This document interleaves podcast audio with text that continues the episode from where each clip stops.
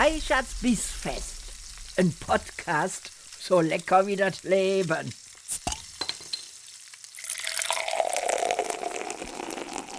Liebe Freunde da draußen an den Empfängnisgeräten dieser Welt, herzlich willkommen zu einer weiteren Folge unseres Podcasts Reichards Bissfest. Und ich freue mich sehr auf die zweite Episode mit dem wundervollen Crocodile Andy. Andy, schön, dass du hier bist. Servus Stefan, schön, dass ich da sein darf wieder. Hast du die lange Pause von einer Woche auch genutzt, um dir ein Getränk zu besorgen? Ich habe zwischenzeitlich sogar noch zwei, drei Worte mit meiner Frau gewechselt Oh. und mit meiner Kleinsten, die auch rumgestiefelt ist. Oh. Aber bin schnell genug wieder weggehuscht, weil die hatte eine volle Windel. Oh, oh, oh, oh, oh. Schnell fliehen. Die, ist, das, ist das absurd, was Menschen für Gerüche machen können? Vor allen Dingen so, so niedliche kleine Lebewesen, ne? Boah, was für Stinkgranaten. Die schlimmsten teilweise. Ja. ja, aber schön, dass wir äh, weitermachen können und die zweite Folge aufnehmen können. In der letzten haben wir ja über deinen Werdegang gesprochen und haben uns angeguckt, wie bist du eigentlich zum Content Createn gekommen. Und man kann Genau. zusammenfassend sagen, dass du für dich wirklich eine Chance ergriffen hast, die sich aus deiner Sicht ergeben hat, als du dein Studium abgeschlossen hattest. Und dann hast du gesagt, das war ähm, im Jahre 2018, ey, das Genau. könnte echt spannend werden. Da gehe ich jetzt mal volles Risiko rein. Und jetzt gucken wir mal auf die aktuelle Zeit, ähm, weil du wirst natürlich zu der damaligen Zeit ja äh, nicht auf Knopfdruck plötzlich 500.000 Aufrufe mit einem Video gemacht haben. Das heißt, das eigentliche Monetarisieren wird ja das doch mache ich immer noch nicht. gut. Äh, 200.000 Aufrufe mit einem Video. Nein, tatsächlich nicht. Äh, zwischen, zwischen 30, 20 und Open End, sage ich jetzt mal. Okay, okay. Also Aber auch, Fun Fact, ich habe Ja. kein einziges Video, was eine Million Aufrufe hat. verrückt eigentlich, oder? Ja, kein einziges. Ich weiß, bei Lars sind da tatsächlich einige dabei. Das, ist, das hat noch keins meiner Videos bisher geschafft. Mhm. Wir Ich glaube, das Beste ist so bei 600, 700.000 irgendwie so. Ja, das ist ja schon, schon echt eine Menge. Ja, ist Also- verrückt, ist trotzdem verrückt, brauchen wir gar nicht reden, ne? Ja. Aber ist so. Aber ähm, wie war die Anfangszeit für dich? Also ich meine, du hast dann gesagt, okay, ich habe jetzt hier zwei, drei Monate, in denen probiere ich das mal aus. Hätte, hättest du auch entschieden, wenn das jetzt immer nur mit 100 Aufrufen weitergedümpelt wäre, zu sagen, okay, das war jetzt meine Testphase, das Quartal hier oder das halbe Jahr und ich mache es jetzt doch nicht weiter? Oder war das für dich, warst du so getriggert und äh, ambitioniert dann, dass du gesagt hast, nee, das ist es. Das, Ja, du du hattest mich ja am Anfang schon so in diese analytische, künstlerische Ecke ein bisschen mehr gepackt. Mhm. Äh, und so war auch meine Herangehensweise tatsächlich. Also ich habe gesagt, Leute können damit Geld verdienen. Ich liebe Hobbys, also ich liebe das Minecraft als Hobby. Ich liebe es, Filme zu machen. Wenn ich das beides kombiniere und schaffe, daraus meinen Beruf zu machen, wäre genial. Also ich bin tatsächlich von Anfang auch mit der Intention rangegangen, YouTube mal als Beruf umzusetzen. Das war schon mein Wunsch von Anfang an. Und wenn das in absehbarer Zukunft oder nie, also wenn, es, wenn ich gemerkt hätte, so das ist nicht machbar und ich bin tatsächlich auch kein Mensch, der sich was vorlügt, also ich hätte das gemerkt, wenn es nicht machbar gewesen wäre, dann hätte ich aufgehört. Und zwar bis zu dem Punkt, dass ich sage, ich mache es nur noch für mich, rein zum Spaß mit dem Content, den ich möchte. Dann wäre ich vielleicht versackt, es wäre vielleicht nie was gekommen oder es wäre einfach nur eine stinknormale Let's Play-Serie gekommen, wie man sie zu hundert- oder tausendfachen auf YouTube sieht, die drei Leute anschauen. Aber ich hätte es mit meiner Community gemacht, die sich da gefunden hätte, mit meinen fünf Leuten so ungefähr, hätte ich auch gemeinsam auf dem Server gespielt und das wäre es gewesen. Einfach damit man so mit Freunden Minecraft spielt, so ungefähr. Das wäre so dann das Ergebnis gewesen, was da rausgekommen wäre. Aber es hat sich ja gezeigt, dass es äh, erfolgreicher wurde. Mhm. War das für dich ähm, ein, wir, wir nennen das ja gerne so als Unternehmer, ein skalierbares Geschäftsmodell? War das für dich so, dass du gemerkt hast, okay, ich habe jetzt hier in einem ersten halben Jahr die und die Umsätze, wenn ich das jetzt mal hochrechne, Schatz, ich glaube, das wird was. Ich gehe da jetzt Vollgas rein. Ist das in Ordnung für dich? Und äh, dann hast du Also- Vollgas gegeben? Es, es fing so an, ich, ich hatte sehr, sehr viel Glück, muss man dazu, dazu sagen. Also es fing so an, dass ich, also klar, am Anfang ist es einfach zäh. Also am Anfang, muss ich, am Anfang gilt einfach nur durchhalten und ein bisschen schauen, wie schnell ist der Wachstum. Ne? Da haben Lars und ich schon genug Sachen zu im Podcast mal bei uns auch erzählt, wenn jemand da, ich bin jetzt so frech, ich mache jetzt da kurz äh, Ey, Werbung, ne? wenn jemand Interesse an diesem Eigenwerbung ist das ganzen Beste. Äh, YouTube-Geschichte hat und wie werde ich YouTuber. Wir haben auch noch mal, ich vergesse leider immer die Folgennummern. Wir haben drei Podcasts extra hintereinander aufgenommen, wo wir gesagt haben, wir haben so viel schon drüber geredet, wir fassen es nochmal knapp zusammen. Wenn jemand Interesse hat, einfach mal reinhören und schauen, ob er die richtigen Podcasts findet. Wir reden da ganz, ganz viel über dieses Thema. Gerade auch am Anfang vom Podcast ist auch sehr viel dabei, wo wir genau erklären, auf was man achten muss und so weiter und so fort, weil es gerade am Anfang wirklich wichtig ist, dass man seine eigene Nische findet, dass man weiß, dass man merkt auch so, führt das irgendwo hin oder verrenne ich mich selber? Ne? Das sind so die wichtigsten Punkte. Und dann muss man am Anfang einfach durchhalten, weil man kriegt äh, Geld, weder Geld, sage ich mal, noch Aufmerksamkeit manchmal. Ne? Manchmal kriegt man auch nur, nur blöde Kommentare so ungefähr oder gar keine Kommentare. Also am Anfang kriegt man hauptsächlich gar keine Kommentare, was wirklich schade ist. Mhm. Also wenn ihr einen kleinen Creator verfolgt, kommentieren ist das Wichtigste, was ihr machen könnt. Dem 2 Euro spenden braucht ihr nicht. Mhm. Den 10 Euro spenden braucht ihr auch nicht. Klar freut er sich einmal. Aber was ihm am meisten hilft, ist, wenn ihr langfristig kommentiert. Mhm. Klar, ab einem gewissen Punkt ist immer schön, wenn man eine regelmäßige finanzielle Unterstützung bekommt. Brauchen wir gar nicht reden. Ne? Mhm. Aber am Anfang, wenn ein Kanal im Aufbau ist, ist das Wichtigste einfach der Support. Ne? Insofern da die Kommentare, das ist das Wichtigste. ich ich habe ich hab wirklich auch geschaut, so, ah, okay, wieder zehn Kommentare auf dieses Video geschafft. Mega gut, weil du merkst, die Interaktion ist da. Die Leute wollen sich mitteilen. Mhm. Ähm, das ist das Wichtigste, was am Anfang am Laufen hält. Und dann kommt schon der Punkt, wo man so die ersten Euros verdient. Das war bei mir dann irgendwie so 50 bis 70 im Monat. Das war auch der Punkt, wo meine Frau plötzlich gemeint hat, so, damit kann man Geld verdienen? Mega gut. Mhm. Da hatte ich noch mehr Support dann bekommen. nee, und äh, dann kann man schon anfangen, das so ein bisschen zu skalieren. Man merkt ja auch, den Wachstum merkt man dann auch finanziell. Erster Monat 70 Euro, zweiter Monat schon 120, ne? dritter Monat, oh, uh, 300, was habe ich da richtig gemacht? Ne? Mhm. Das merkt man schon so. Bei was für einer bei was für einer Schlagzahl an Videos sind wir da bei deinem dritten Monat? Hast du da jede äh, Woche eins gemacht oder? Nee, ich hatte, glaube ich, oder vier, oder acht im Monat. Ich hatte immer schon Mittwoch und Samstag versucht zu halten. Mhm. Und wenn ich jemand bin, ich sage, Mittwoch und Samstag kommt ein Video, dann kommt Mittwoch und Samstag ein Video. Ich war teilweise zu Anfang sogar so aufgestellt, dass ich eine Woche oder zwei vorproduziert hatte. Das ging bei Tutorials sehr, sehr gut. Mhm. Und gerade wenn man Job und Familie nebenbei hat, ist das wichtig, weil man halt mal doch nicht Mittwochabend fertig wird mit dem Video, äh, Dienstagabend. Und dann lädt man halt das Video hoch, was man schon am Samstag fertig gemacht hat. Mhm. Äh, das geht jetzt nicht mehr leider, weil ich jetzt sehr viel Content habe, der on demand produziert wird, also in Echtzeit gefühlt. Deswegen kann ich leider schlechter vorproduzieren. Vielleicht wird es jetzt wieder besser, ein bisschen mal schauen. Mhm. Ähm, und, aber mit acht Videos würde ich jetzt mal sagen. Es gibt Kanäle, die machen deutlich, haben deutlich größeren Erfolg, auch deutschsprachige Kanäle mit, äh, Kanäle mit nur vier Videos oder noch weniger, mhm. je nachdem. Hängt von der Nische ab, hängt vom Content ab, hängt von der Zielgruppe ab, wie viele Leute sich finden. Ne? Wenn du es schaffst, mit einem Video im Monat einfach eine Million Aufrufe zu machen, warum nicht? Ne? Ja. ja. Ähm, aber das ist nicht die Regel. Ne? Und ähm, man muss immer schauen. Und bei mir funktioniert es halt eher mit mehr Videos. Ich mhm. versuche schon weniger zu machen, aber ich bin jetzt aktuell bei vier Videos in der Woche.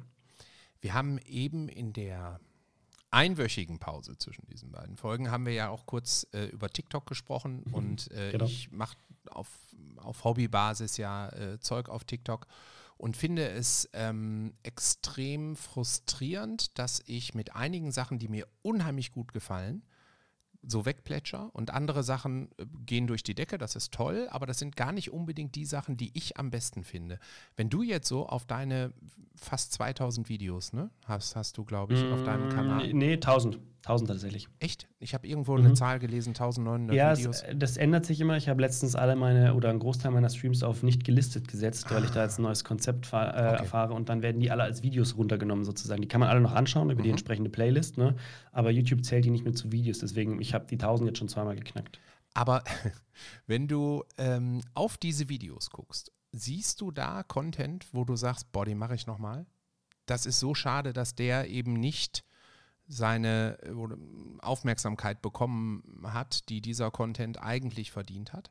Weil ich gucke tatsächlich auf alte Sachen, die ich vor anderthalb Jahren auf TikTok gemacht habe und denke, super, das ist total geil. Wenn ich irgendwann mal Zeit habe, mache ich diese, dieses Tutorial, das Coaching-Ding hier, das mache ich nochmal.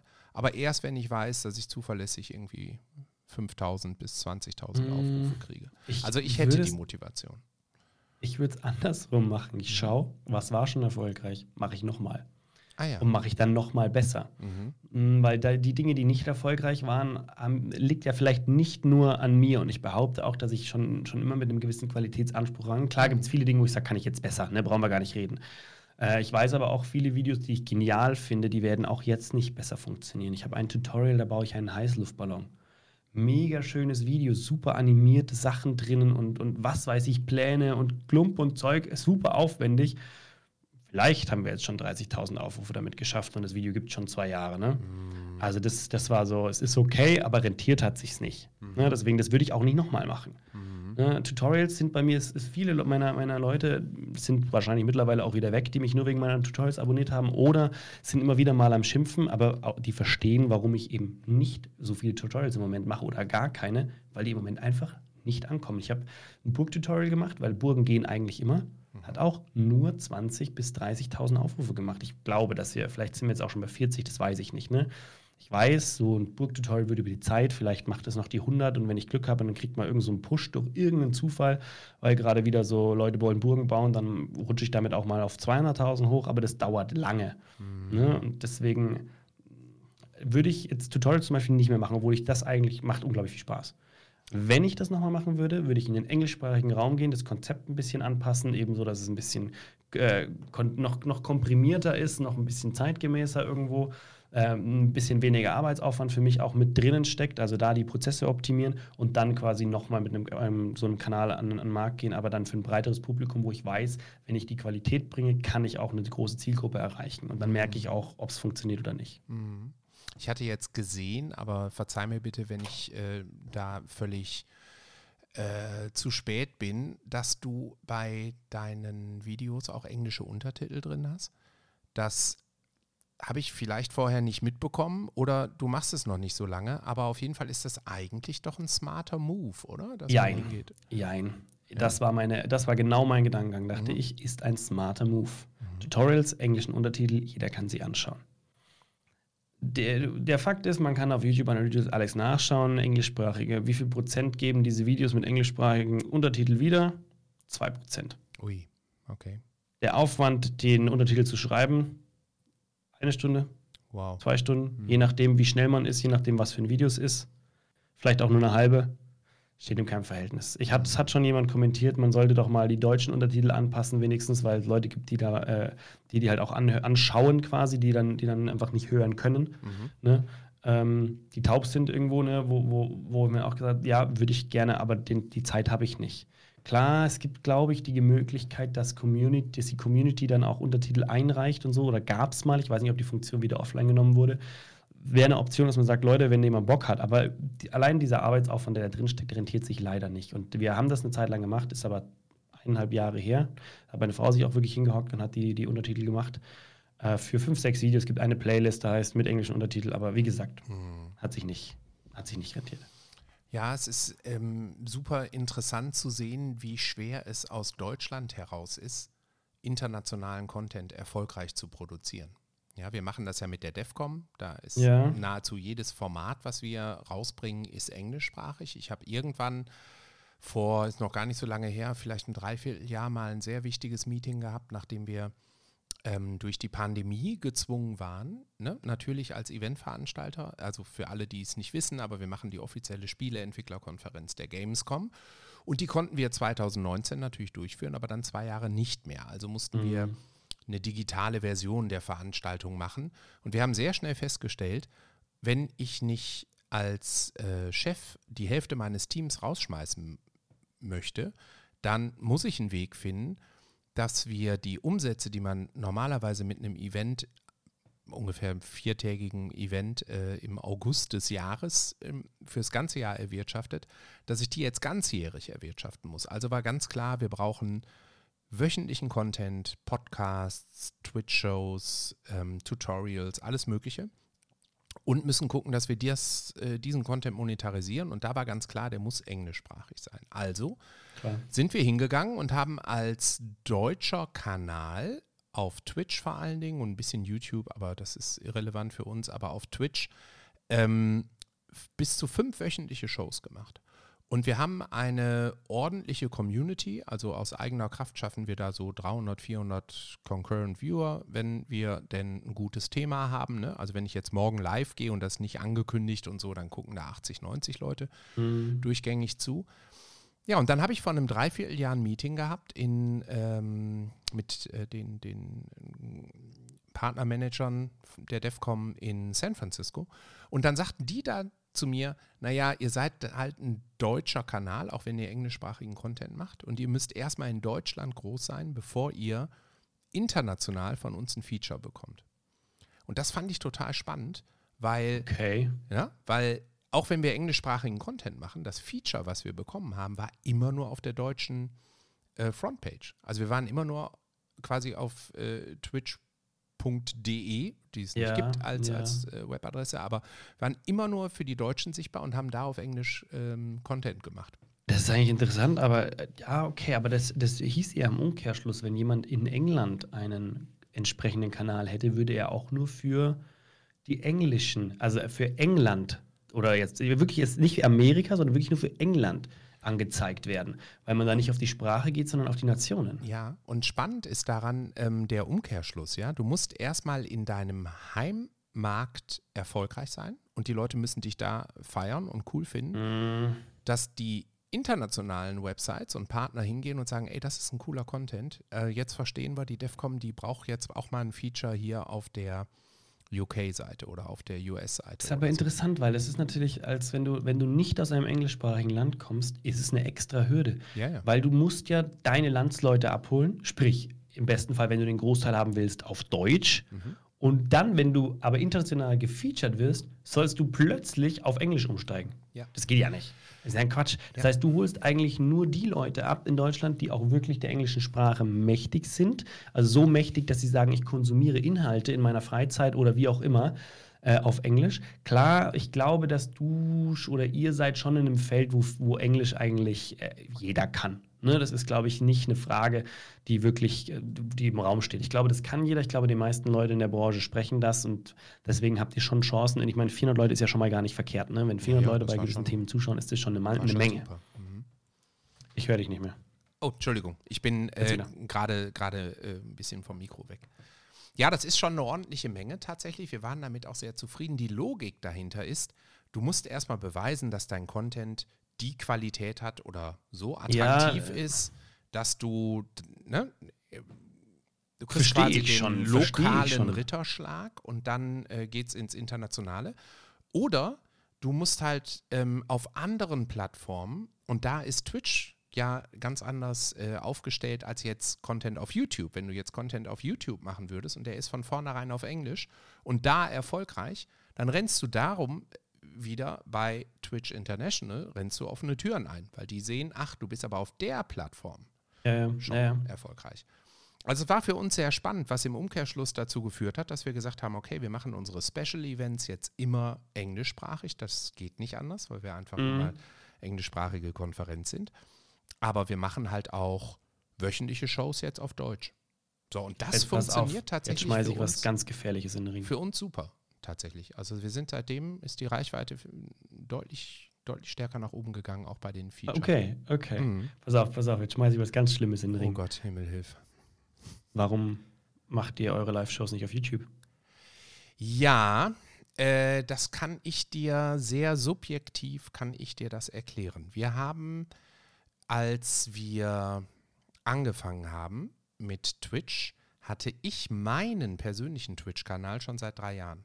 Und ich Mhm. habe drei Jahre lang auf Twitch alles Mögliche gemacht, ob das jetzt Interviews waren oder ob das Let's Plays waren und irgendwann auch Kochshows vor allen Dingen. Und diese Kochshows, die haben am besten funktioniert. Anderen bin ich Partner geworden und hatte auf Twitch immer ein super nettes, sehr unterstützendes Netzwerk von Partnermanagern.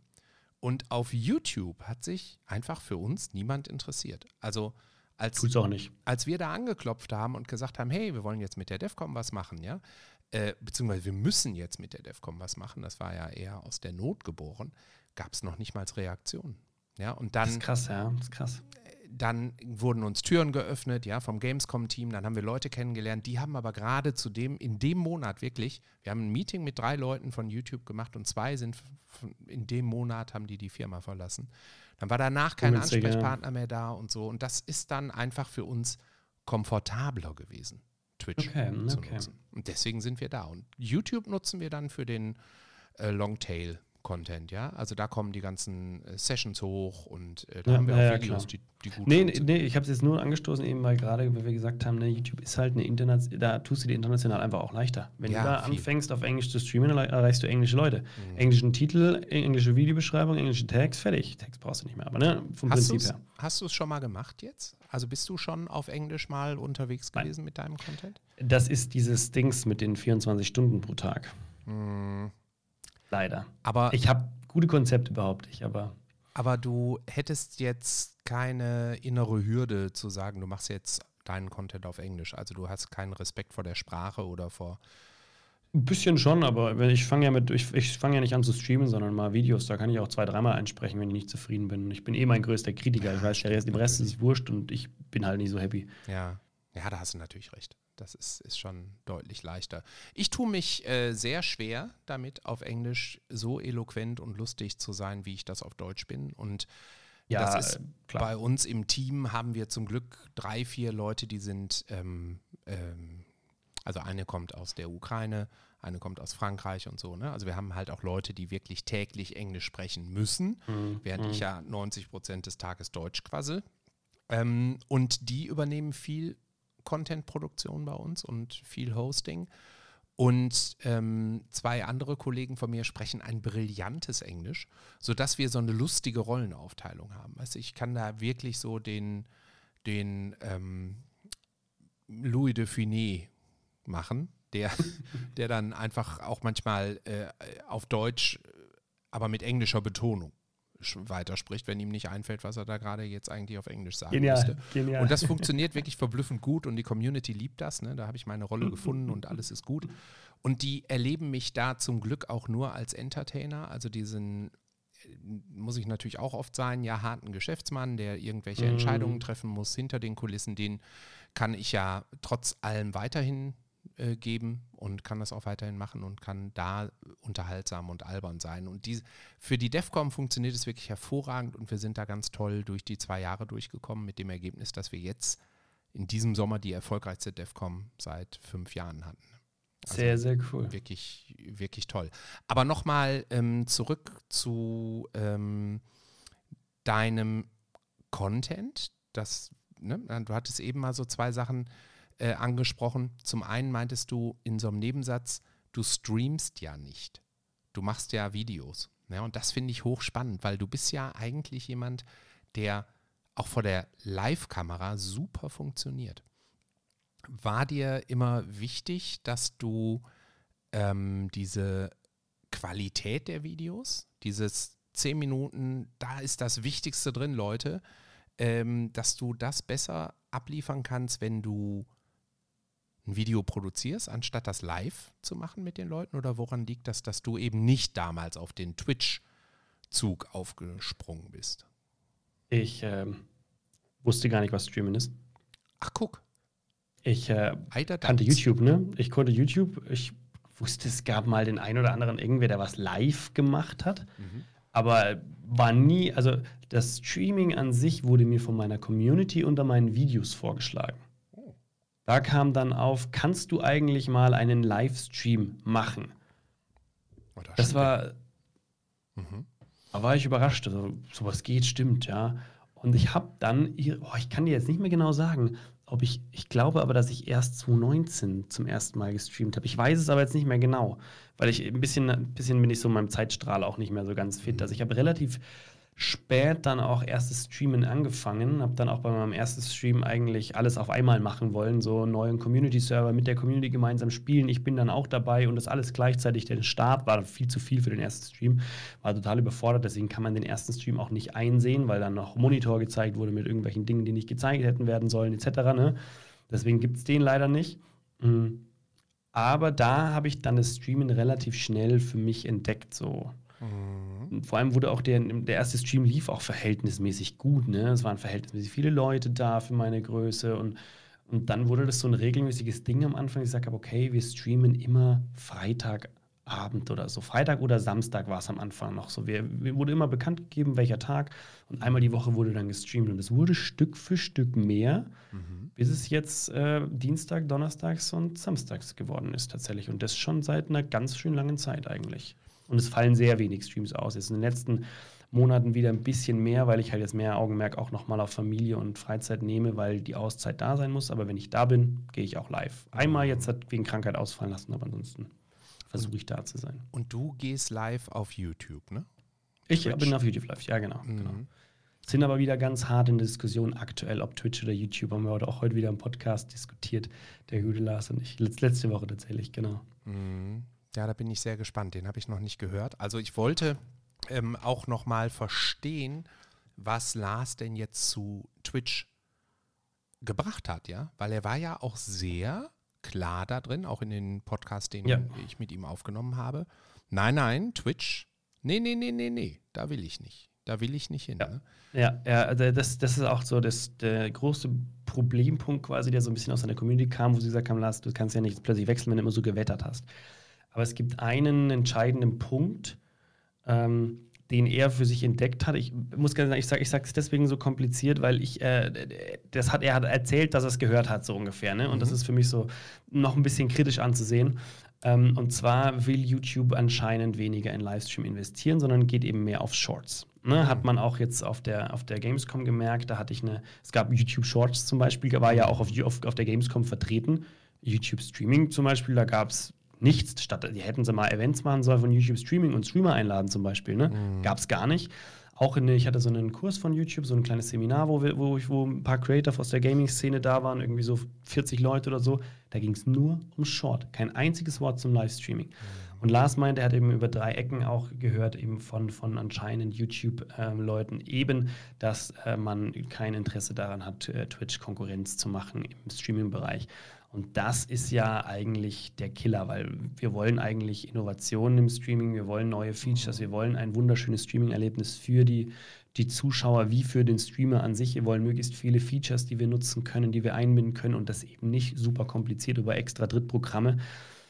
Ähm, und wenn da wenig bis gar nichts passiert, hat Lars gesagt, will er halt nicht seinen Streaming-Kanal auf einem Kanal aufbauen, der eigentlich kein Interesse hat am Streaming. Ja. Ja. Und äh, den, den Punkt kann ich nachvollziehen, Mhm. ähm, was für mich halt immer noch so ein bisschen Diskussion steht, so inwieweit diese Aussage wirklich ernst zu nehmen ist, die er da, also die er da aufgeschnappt hat, sage ich jetzt mal. Mhm. Ne, weil es gibt ja keine offizielle Ansage von YouTube, wir hören auf mit äh, Streaming zu unterstützen, werden sie nie machen, weil dann vergraulen sie alle Streamer. Wäre natürlich für uns gut zu wissen, kommt da was, macht ihr noch was, habt ihr da was vor, baut ihr euer Team aus, ne? Mm, Aber ja, ist ein Punkt, wo ich mich gerade auch selber sehr viel drüber ärgere, weil ich mir, es gibt so viele schöne Features und es gibt so viele Content Creator, die auch wirklich sehr, sehr gute Features vorstellen. Und YouTube hat, hat, hat die Möglichkeiten, ein Team zusammenzustellen und innerhalb von einem Jahr ein Ja. Ultra-Streaming-Erlebnis auf die Beine zu stellen, ja, oder auch Stück für Stück ein Ultra-Streaming-Erlebnis aufzubauen Ja. mit kleinen Features. Aber alles, was wir dieses Jahr bekommen haben, hat Twitch schon. Also es waren einfach nur Copycats und die teilweise nicht fertig gedacht. Mhm. Naja, das ist tatsächlich ähm, auch meine Wahrnehmung. Ich habe zwischendurch auch durch euren Podcast tatsächlich motiviert, habe ich mir mal die Streaming-Tools angeguckt auf YouTube und habe überlegt, da mehr zu machen. Und habe dann aber festgestellt, dass ich mit dem Bedienen von Twitch, und da mache ich ja nicht nur, wenn auch im Augenblick ein bisschen unregelmäßig, durch die Gamescom war einfach zu viel zu tun, meine kleine Kochshow, sondern immer auch noch Mhm. die DEFCOM-Shows. Und deswegen bin ich so mit Twitch vertraut, ähm, dass der Wechsel von diesen ganzen vertrauten Tools auf eine völlig andere Plattform, wo ich überhaupt nicht erfolgreich war bisher, äh, ja natürlich mit einem großen Risiko einhergeht. Ja, Plus, sicher. Klar, ist immer so. du hast dann jetzt auch noch TikTok und dann habe ich auch noch die Podcasts und da sind wir bei diesen 24 Stunden. Ne? Die sind dann einfach auch irgendwann voll. Und ich habe für mich festgestellt, dass du eigentlich für jede Plattform sehr individuellen Content machen musst. Und ich glaube auch, dass das, was auf Twitch als Stream gut funktioniert, nicht auf YouTube funktioniert und vielleicht sogar umgekehrt. Aber das ist nur ein Glauben. Da bin ich dann Äh, jetzt äh, ja. in biblischen Ausmaßen. Nein, würde ich, dir, würde ich dir ein Stück weit zustimmen, einfach weil ja doch irgendwo die Zielgruppen noch ein Stück weit anders sind, die, also die, die, die Leute, die sich auf den Plattformen versammeln. Twitch hat das Problem, also was heißt Problem? Twitch hat die, die, den Punkt, dass die, die Zuschauerschaft im Durchschnitt etwas älter ist, weil ich, ich lese das ganz viele bei meinen YouTube-Kommentaren, ich darf kein Twitch haben. Oh. Ne? Also das ist ein ganz, ganz großer Punkt. YouTube ist gefühlt vorinstalliert auf dem Handy. Das ist für die Eltern nichts Böses. Mhm. Und Twitch, da sind doch auch diese Streamer, die da in der, in dem ba in der Badewanne streamen, oder? Ne? Also ich sag's jetzt mal, ne? ich sag's Ja, jetzt mal übertrieben Ja, so ein bisschen, weißt du? Äh, und schon ist das so, nee, Twitch, da, weil es Twitch ja nichts, also da ist ja nichts, ist ja im Vergleich zu YouTube nichts Böses, in keinster Weise, ne? Deswegen, wenn, wenn die Eltern sagen, du darfst kein Twitch haben, äh, sorry, da musst du einfach nur regeln, wie lange dein Kind äh, Internet konsumieren kann, so ungefähr, oder welche Inhalte konsumiert werden dürfen. Fertig. Das spielt keine Rolle, ob YouTube oder Twitch, aber das höre ich ganz oft, ne? Und deswegen versammeln sich auf Twitch, glaube ich, so ein bisschen eine ältere Zielgruppe, die einen Just Chatting-Content deutlich besser aufnehmen wie nur wie auf YouTube. Wenn du auf YouTube Just Chatting machst, hast du im Chat mindestens alle 20 Sekunden einen Kommentar drin, wann fangen wir endlich an? Mhm. Wo du denkst so, ich habe um 20.15 Uhr pünktlich im Stream angefangen, was ist los? Ja. Ne? Ja. Aber es geht natürlich ums reine Gameplay. Mhm. Und man ist auf YouTube auch gewohnt, Gameplay, wenn man, also wenn man Gaming sucht, Gaming zu bekommen. Mhm. Ne? Und wenn man jetzt äh, jemanden folgt wegen am Gaming und dann quatscht der plötzlich, was will ich denn damit? Ja. Naja, Ne? Und das ist so, diese, das ist so dieser Unterschied, der da, der zwischen Twitch und YouTube beherrscht, behaupte ich jetzt mal. Du hast ja in der letzten Folge auch mal kurz über Gronk gesprochen und der ist natürlich das Paradebeispiel. Ne? Ähm, ich würde sagen, wenn der Erik am Freitagabend, das ist ja so sein Hauptabend, wenn der da live Mhm. geht, macht der wahrscheinlich ein Drittel, macht der Gaming-Content. Und zwei Drittel ist Community. Krass? Quatschen, Spaß machen, Dinge beantworten, ja, ähm, Geschichten erzählen und so.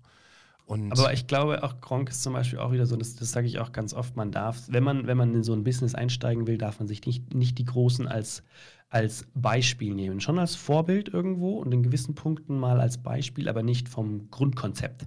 Mhm. Weil wenn ich jetzt rangehe wie Gronk, kann ich, da, da streame ich eine Weile für zehn Zuschauer, wenn überhaupt, ne? ja. Weil der hat sich das ja über die Jahre hin aufgebaut. Der, dem schauen die Leute ja auch zu, weil er eine Persönlichkeit ist. Wahrscheinlich ist von diesen Leuten, die da in dem Stream hocken, ist wahrscheinlich mindestens 50 Prozent sind Gelegenheitszuschauer von ihm, die, die ihn vielleicht gar nicht so intensiv verfolgen, aber die ihn auch, man kennt den, nee, das war jetzt, die Aussage nicht gestimmt. Ja, es sind, ich glaube, ihm schauen sehr, sehr viele Leute zu, die ihn kennen, weil, weil sie ihn mögen. Ne? Und weil er eine Persönlichkeit ist. So rum. So rum macht Sinn. Ne? Man Ja. schaut, man, die, die Der kommen, die hören ihm zu, weil es Ja. Gronk ist, weil sie seine Genau. Meinung zu verschiedensten Dingen hören wollen. Und das wollen sie halt nicht, wenn jetzt ein Kroko auf Twitch mal seinen Stream anfängt. Weil, anfängt. Warum auch? Was interessiert die Meinung von dem Typen?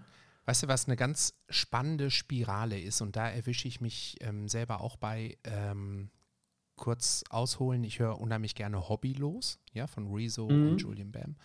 Und ich habe letztens überlegt, warum höre ich das eigentlich so gerne? Weil klar, die Jungs sind super unterhaltsam, die sind frech, ja, die sind witzig, das, das äh, ist alles ein Teil dessen, was mir Spaß macht. Ich habe da eine Stunde lang Grinsen im Gesicht, aber die erzählen mir natürlich auch von Dingen, die ich sonst nur aus dem Fernsehen kenne. Also die sind ja so eine Spirale, haben die sich ja hochgearbeitet und haben plötzlich mit anderen Leuten zu tun, die auch total faszinierend sind und auch ja. spannend sind und so. Ne? Und das ist ja dieser Star-Effekt, den du als Newcomer ja überhaupt nicht erreichen kannst, außer ne, One Genau. of a Million, also irgendwie total per Zufall und, und Glück.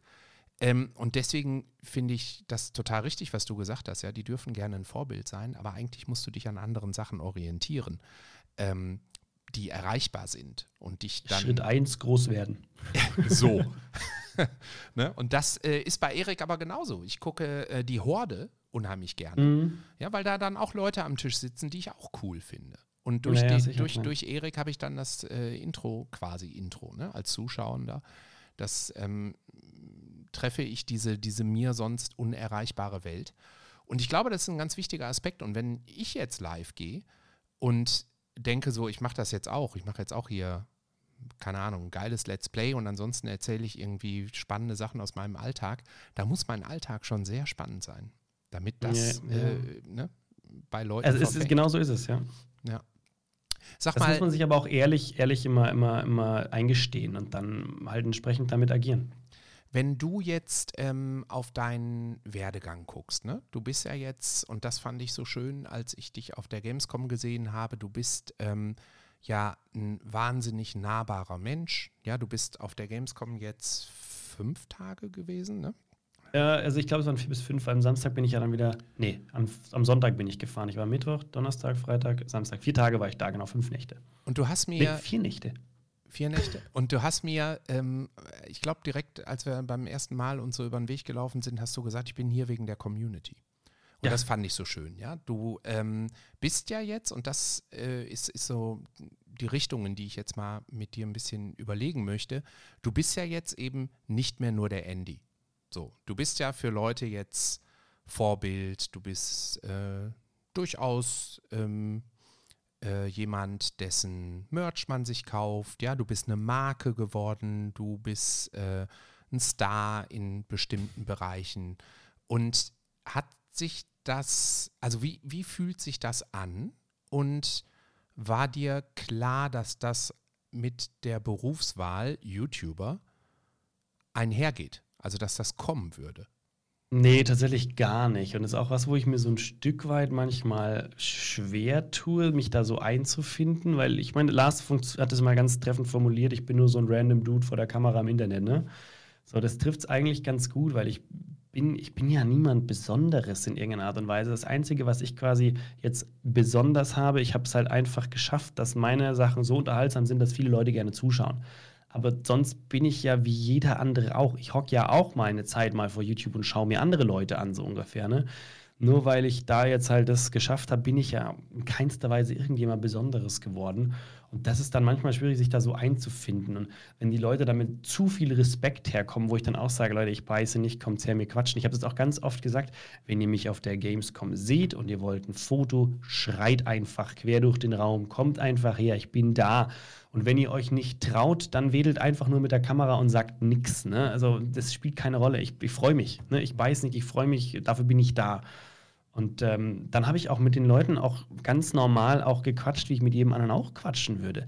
Klar, ne, was man halt, was man, was man natürlich, was immer so ein bisschen schwierig ist, was ich auch selber merken durfte, ne, wenn man andere Leute anquetscht, die so ein bisschen bekannter sind, ist immer der Punkt so, man hat das Gefühl, man kennt den und man hat was, was man mit dem bequatschen möchte. Mhm. Aber die andere Person hat halt gerade keine Zeit oder, oder, oder hat, hat, die wird halt 15 Mal angesprochen, so ungefähr, und nicht nur einmal. Und äh, möchte halt jetzt nur kurz sagen, okay, passt und danke und dann weitergehen. Ne? Mhm. Und das ist der Punkt, wenn, wenn jemand zu mir kommt und dann mit mir ein Foto macht und quatscht und so und man tauscht sich aus, dann manchmal klappt das ganz gut.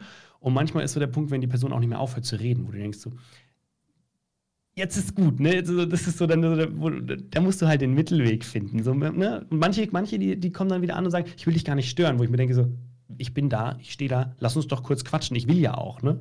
Das ist so immer so ganz schwierig. Mhm. Aber es ist spannend. Weißt du, was ich sehr spannend finde, ist ähm, diese, diesen Weg mal weiter zu denken. Und zwar ja. ähm, kriegen wir ja durch, ja, ich bin jetzt wieder ein bisschen platt im Beispiel, aber sagen wir mal durch die Hollywood-Stars dieser Welt, kriegen wir ja mehr oder minder beigebracht und vorgelebt, was es mit sich bringt, wenn du ein echter Star bist. Also mhm. man darf sich ja nichts vormachen. Wenn man sich an irgendeiner Stelle entscheidet, dass das jetzt der Lebensweg ist und man davon leben möchte, muss man ja auch akzeptieren, dass man mehr und mehr zu einer Marke werden muss. Weil idealerweise bist du irgendwann sowas wie Sallys Welt, Sally backt. Ja, ich weiß nicht, ob du mm, Sally und mhm. Murat schon mal kennenlernen durftest. Äh, die sind zuckersüß, wahnsinnig liebenswerte äh, Menschen, die ich jetzt bei den Video Days in Köln endlich mal persönlich getroffen habe. Und äh, wir haben uns fast eine Stunde unterhalten. Und die sind einfach total genauso wie vor der Kamera. Natürlich nicht immer, aber trotzdem lächelt mich halt, wenn ich jetzt hier bei uns in den Supermarkt gehe, lächelt mich äh, Sally an und versucht mir eine Backform zu verkaufen, ne, von irgendeinem Pappaufsteller. Mhm. Und da geht einher mit, dass du eben die Leute an deinem Leben teilhaben lassen musst, dass du äh, ein bestimmtes Image transportierst, wo du auch entscheiden musst, was gebe ich jetzt mit raus, was behalte ich für mich. Ne? Das wird ja, eskaliert ja immer nur dann, wenn es in dem eigenen Leben plötzlich nicht mehr gut läuft. Ja, und dann wird es ja erst anstrengend. Solange man immer nur shiny, shiny, shiny äh, nach draußen transportiert, ist ja alles gut. Aber in dem Moment, in dem dann nimm hier Bibis Welt oder wie heißen die Beauty, ach, ich komm mal, ich kenne äh, die Namen äh, noch nicht Beauty Palace oder so. Ja, doch, ne? Julian und Bibi oder so, da war doch die, die, die Trennung jetzt und so. Und in dem Moment, in dem unangenehme Dinge in deinem Leben passieren, fällt einem dieses Influencer-Dasein ja eigentlich auf die Füße, zumindest emotional, weil dann musst du trotzdem weiter liefern und musst trotzdem deine Community auch, äh, darfst du nicht vergessen, weil wenn dir Eine der anstrengendsten Sachen, und ich glaube, das mhm. vergisst man, als Influencer und gerade auch als Streamer musst du stets gute Laune mitbringen, beziehungsweise stets deine Show machen, auch wenn du keine gute Laune hast oder auch wenn dein, dein Konzept ist, keine gute Laune zu verbreiten, was weiß ich, ne? Du musst immer deine, ja, was heißt die Rolle? Die, ja, schon irgendwo eine Rolle bedienen sozusagen. Ich würde nicht sagen, dass ich mich verstelle oder so, aber es ist schon mal so, wo ich mir denke, so, ich würde heute gerne auf der Couch liegen ne? Ja. Äh, und nicht irgendwo streamen. Ja. Äh, und dann gehe ich aber trotzdem ran an den Stream und dann klatsche ich mir zweimal ins Gesicht so ungefähr und dann wird hochmotiviert gestreamt. Die Motivation kommt bei mir immer. Ich sage das den Leuten teilweise auch ganz oft, sage, Leute, ich hatte heute überhaupt keinen Bock. Und es ist so cool geworden. Ne? Ja. Aber ne, das, ist, es ist, das ist ja auch nicht immer der Fall. Manchmal ist man auch einfach müde und dann versucht man halt trotzdem die Show weiter zu. Oder, oder der Fall, es läuft einfach nicht. Du merkst genauso, das Interesse ist nicht da. Es ist nur die, also nur die Stammzuschauerschaft da sozusagen. Ne? Das ist, dann musst du halt damit zufrieden sein, sozusagen. Ne? Dann musst du sagen, nee, das passt und musst weiterhin gute Laune haben, auch wenn du dir denkst, so, boah, irgendwie könnte es heute echt ein Stück weit besser gehen. Ja. Ja, ja, ich finde das total schwierig und total spannend und ich erlebe mich auch dabei, dass ich mittlerweile, also ich bin ja deutlich kleiner als, als ihr alle unterwegs. Ich habe jetzt auf TikTok sind es ein bisschen über 20.000 Leute und dann gibt es eben noch meine Twitch-Community und Mhm. ein paar tausend Leute, die Podcasts hören. Aber das ist ja nicht zu vergleichen. Aber selbst die haben schon ein Rieseninteresse daran, mehr aus meinem Leben mitzubekommen.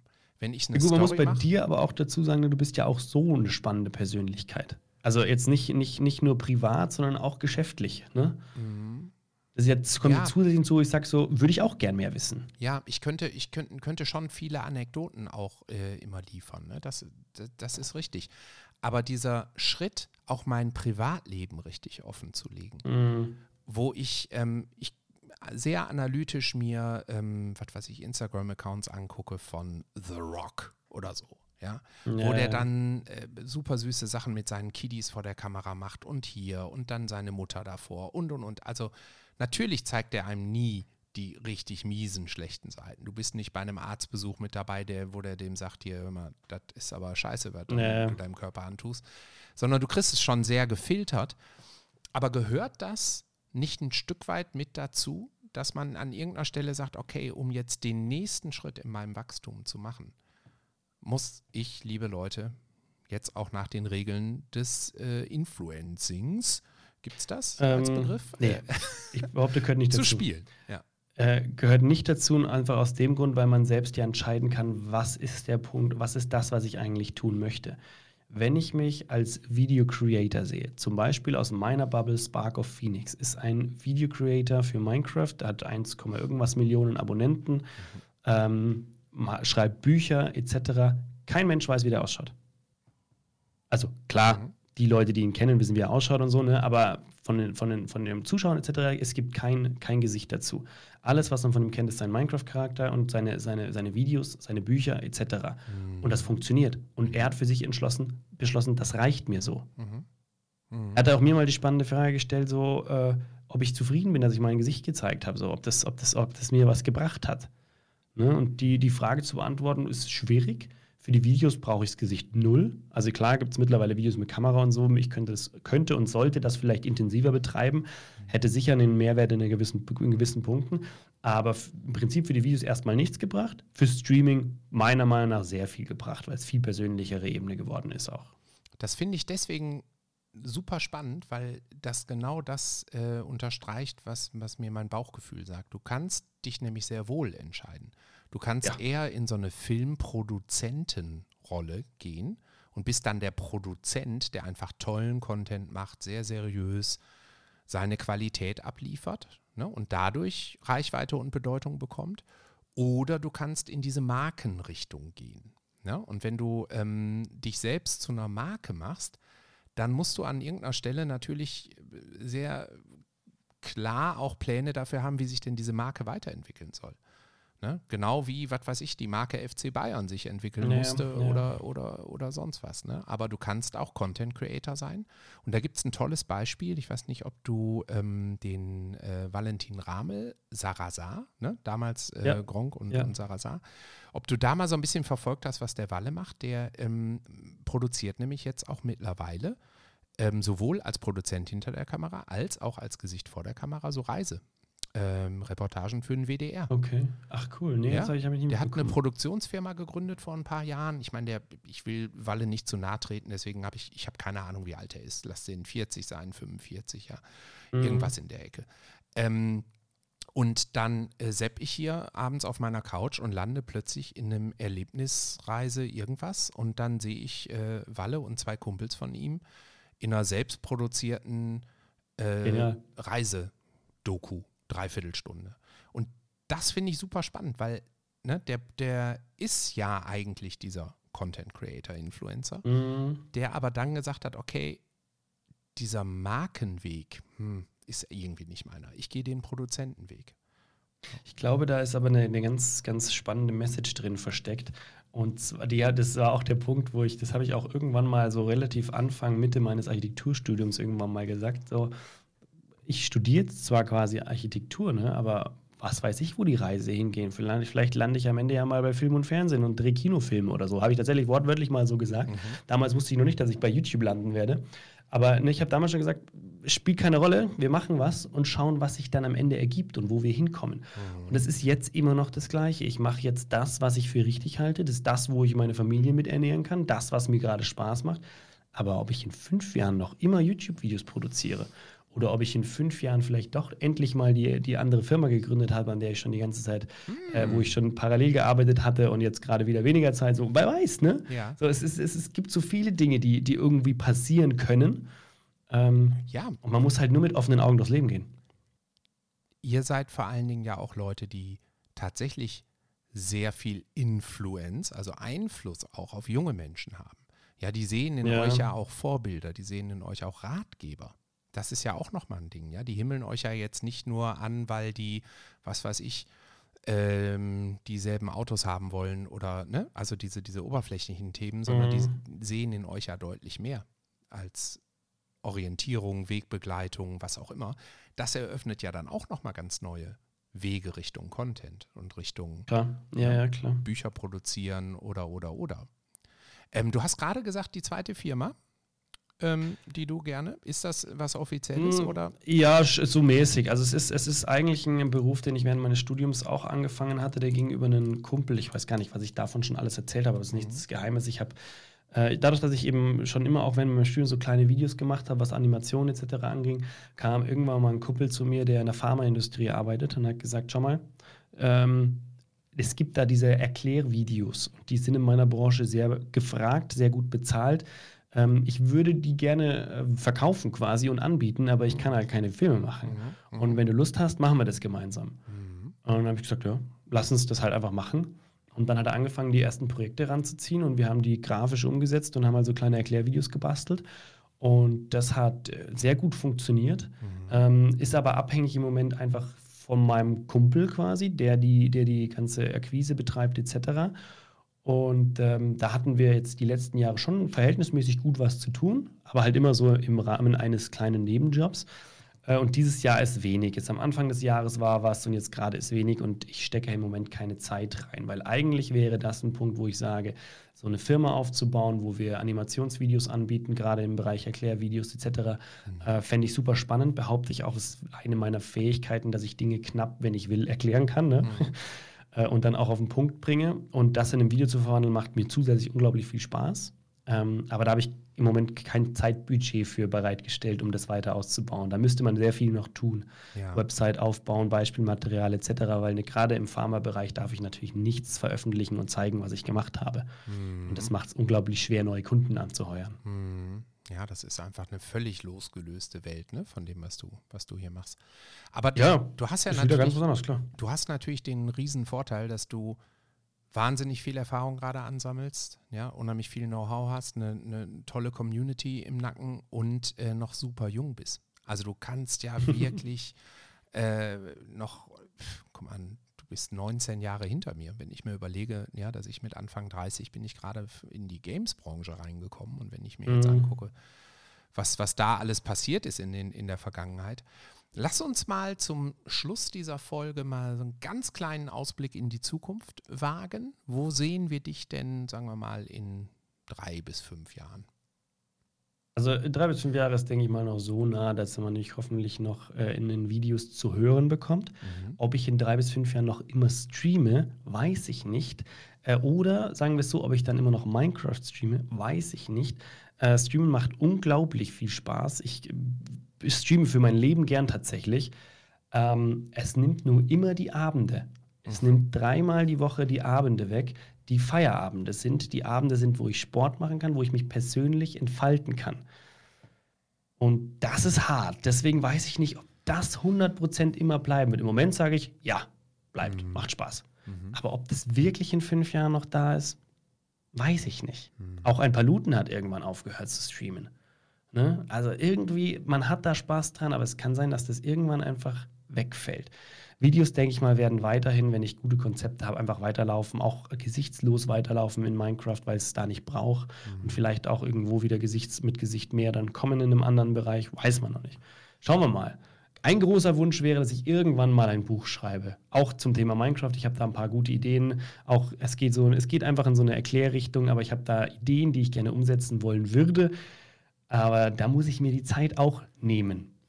Ja, aber das ist natürlich super spannend. Also ich Bücher. Bücher deswegen. Ja, das ist doch toll, oder?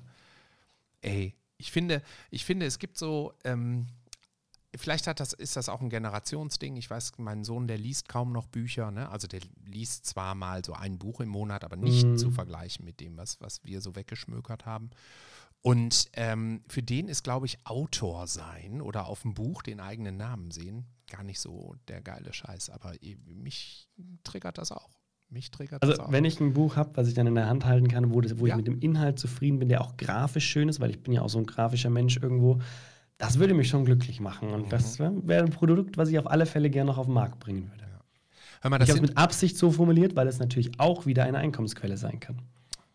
Wir sind aber jetzt hier bei wirklich angenehmen Themen für die nächsten drei bis fünf Jahre. Da ist jetzt nichts drin, wo man so sagen würde, oh, okay, dann gibt es dich nicht mehr oder, sondern du, das sind eigentlich ja relativ kleine Veränderungen. Ja, ne? ja also ich, im Moment bin ich zufrieden, wie es ist und hoffe, dass es auch so weiterläuft. Aber wenn ich sage weiterläuft, bin ich natürlich immer an dem Punkt, der sagt, dass ich es weiter vorantreibe, mich mhm. weiterentwickle, immer schaue, was ist aktuell, wo ist meine Nische, wo finde ich einen Platz und äh, ich denke, wenn ich das zeitlich für mich koordiniert bekomme, das ist jetzt, die Info ist jetzt mehr so für die Leute, die mich ein bisschen intensiver kennen. Ich habe da gerade eine Serie im Laufen, die heißt Minecraft Farm.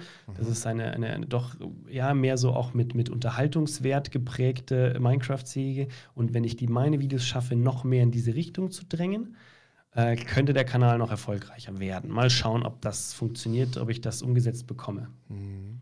Mann, spannend. Spannend, spannend. Absolut. Und du musst uns erhalten bleiben, allein schon deswegen, damit wir wieder am Donnerstagabend so schön auf der Branchenparty im nächsten Jahr bei der Gamescom versacken können. Das war unbedingt, ein sehr angenehmer unbedingt. Abend. Ne? das war sehr schön. Das hat mich auch sehr gefreut. Vor allem, dass du dir Zeit genommen hast und uns die Leute vorgestellt hast. War, war für uns sehr, also für mich und für Lars war es super. Ja, also für mich umgekehrt auch. Ich habe das sehr genossen mit euch und äh, das war wirklich kurzweilig, kurzweilig. Also allein deswegen bleiben wir uns alle hier erhalten und produzieren Absolut. erstmal auf ewig weiter guten Content. So. Richtig. Das soll Richtig, der Plan so machen sein. Es. Und immer besseren. Andy, es war mir ein Richtfest. Ganz, ganz lieben Dank, dass du dir so viel Zeit genommen hast heute. Jetzt äh, gerne, ruft die normale Arbeit nach uns. Jetzt ruft bei mir das Mittagessen. Bei dir das Mittagessen, bei mir die normale Arbeit. ähm, passt gut auf dich auf. Ganz lieben Dank euch da draußen an den Empfängnisgeräten dieser Welt fürs Zuhören und dabei sein und Interesse zeigen. Andy, es war mir ein Richtfest. Auf bald. Gleichfalls. Fitti. Reichards Bissfest. Ein Podcast so lecker wie das Leben.